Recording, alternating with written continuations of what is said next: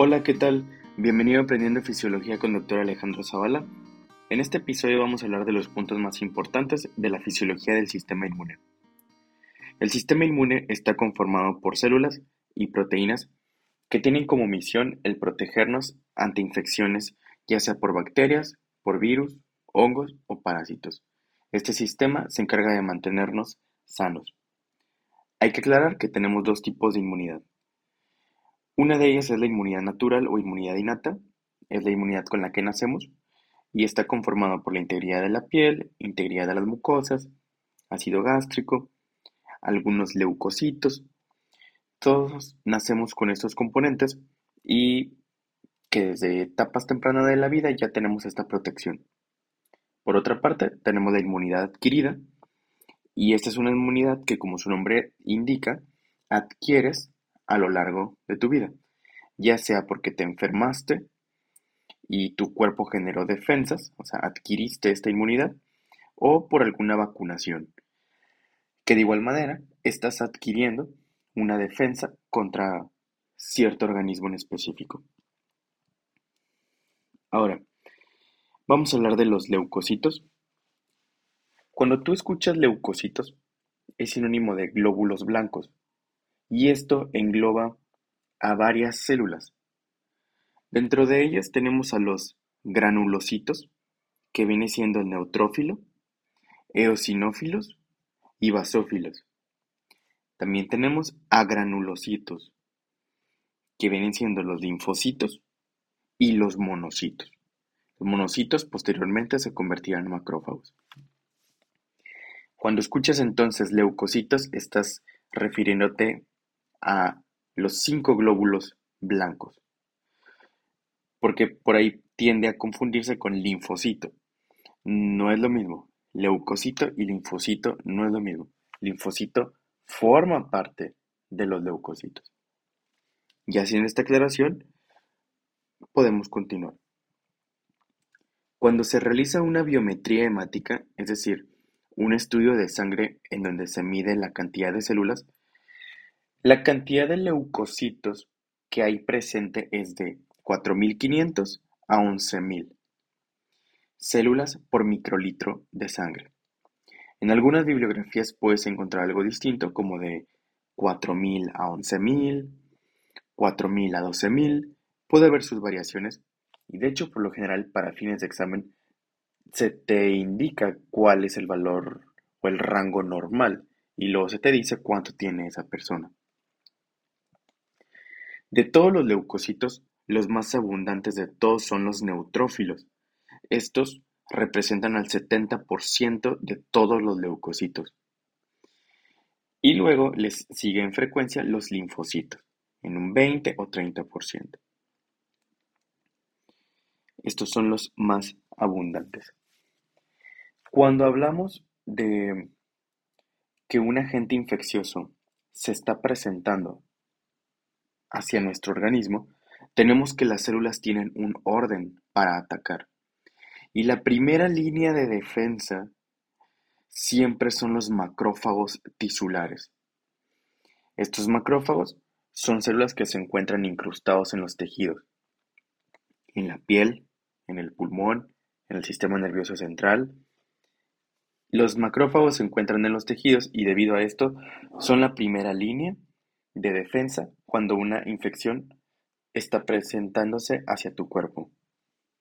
En segunda y tercera línea tenemos un conjunto, ya pueden ser los neutrófilos, eosinófilos o linfocitos, dependiendo de qué agente infeccioso sea el que está entrando al organismo. Cuando hablamos de agente infeccioso, nos referimos a un organismo que es capaz de enfermarnos. Y tenemos de varios tipos.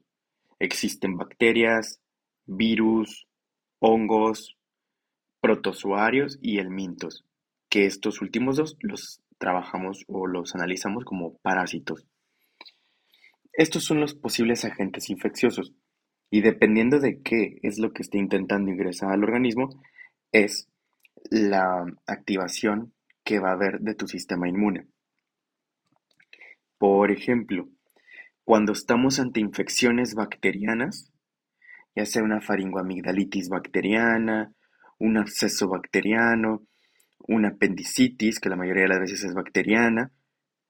En fin, cuando estás frente a situaciones por infecciones bacterianas, las células del sistema inmune que se incrementan y van a atacar a esta infección son los neutrófilos, los polimorfonucleares. Ellos tienen lo necesario para acabar con las bacterias.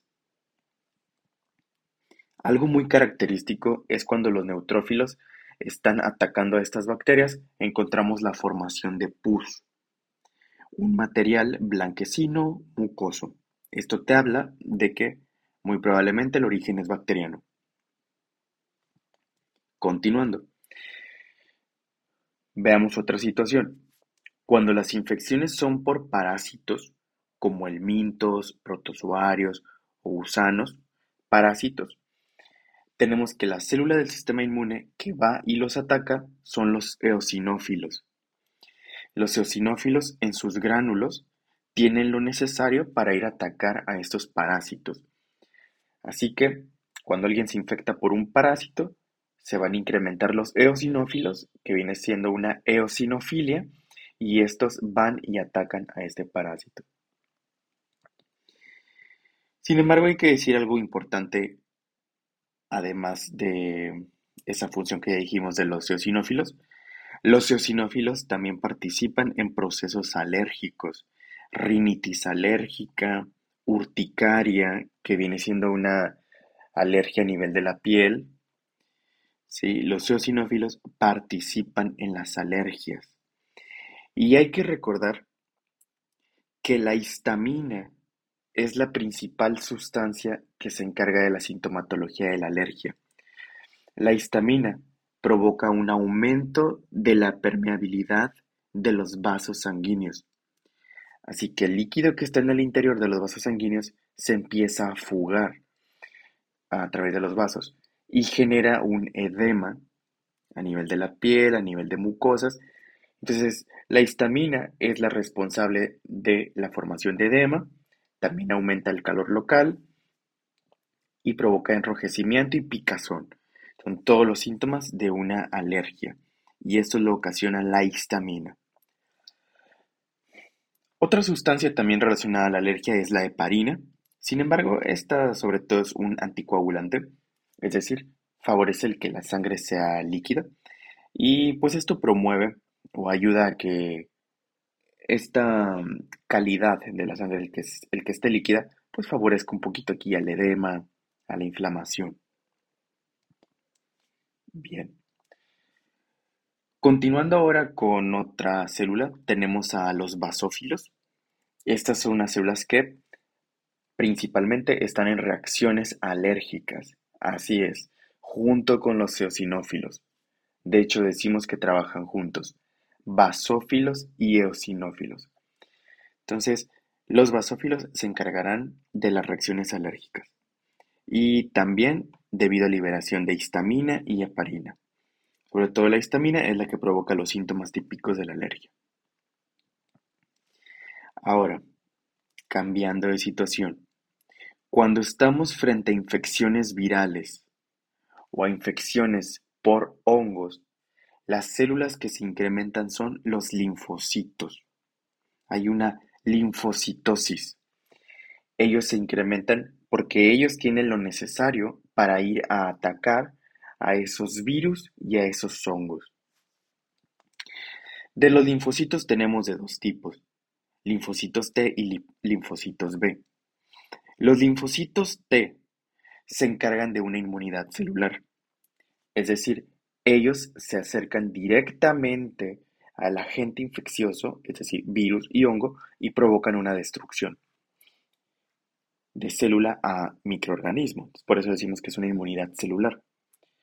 Por otra parte, los linfocitos B, ellos evolucionan o se convierten a célula plasmática y esta célula plasmática es la que libera inmunoglobulinas.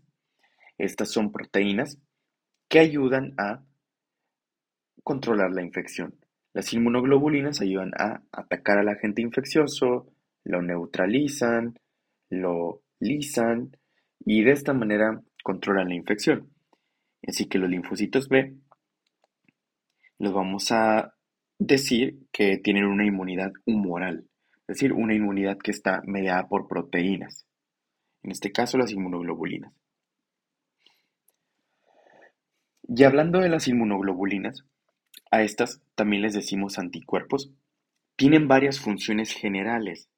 Ellas neutralizan al agente infeccioso, es decir, como que mm, lo paralizan para que ya no haga daño, ¿sí? También las inmunoglobulinas son capaces de lisar, es decir, de destruir al agente infeccioso.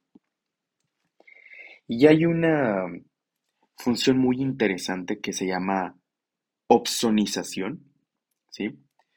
Las inmunoglobulinas hacen opsonización. Esto significa que marcan, marcan al agente infeccioso para que sea más fácil el identificarlo mediante otras células, por ejemplo, neutrófilos, eosinófilos o linfocitos.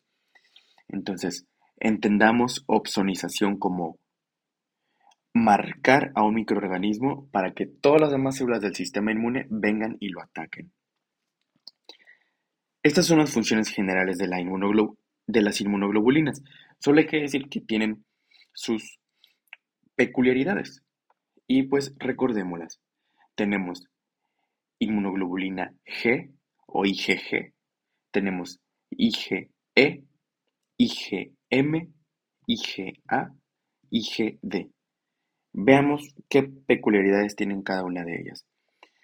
La IgM y la IgG son muy parecidas.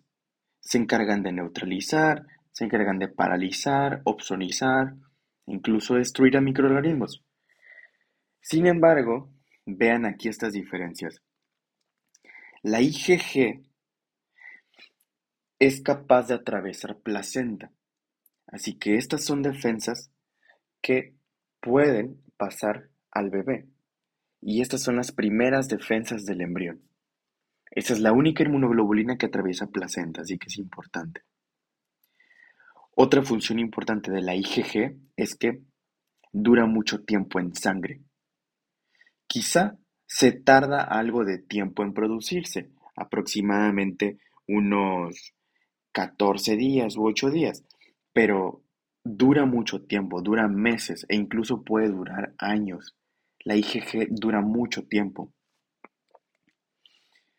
Por otra parte, la IgM es para lo mismo, neutralizar, atacar, lisar, pero la IgM no atraviesa placenta, no tiene esta capacidad. Esa es una primera diferencia. Y otra es que la IgM actúa en los primeros estadios de la enfermedad. Es decir, cuando te enfermas, esta es la primera inmunoglobulina que se eleva y la primera inmunoglobulina que ayuda a controlar la infección, ayudar a neutralizar allá el agente infeccioso. Así que esta es la primera en elevarse siempre. Se produce aproximadamente como a partir del quinto día de que ocurrió la enfermedad. Ahora, continuando con las demás inmunoglobulinas, tenemos que la IgE se llama E porque está muy relacionada con los eosinófilos.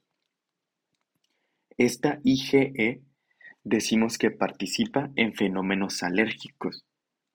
Es decir, cuando el organismo se expone a una sustancia a la que es alérgico, se incrementa la liberación de IgE y esta va hacia los eosinófilos y los desgranula, provocando liberación de histamina y los síntomas típicos de la alergia. Así que esta inmunoglobulina E es de la alergia. La siguiente se llama IgA y esta lo que tiene de característico es que se encuentra en las secreciones. Secreción salival, secreción lagrimal, moco, secreciones vaginales, se encuentran en las secreciones y en las mucosas. La principal función de esta IgA es evitar que se te adhieran microorganismos a tus mucosas. Es decir, que no se te adhieran microorganismos en la cavidad oral, en la cavidad ocular, cavidad vaginal. Y esa es la principal función de la IgA. Tanto la IgA como la IgG están presentes a nivel de la leche materna. Esto también es algo importante que decir. Y por último tenemos a la IgD y esta su función es poca conocida.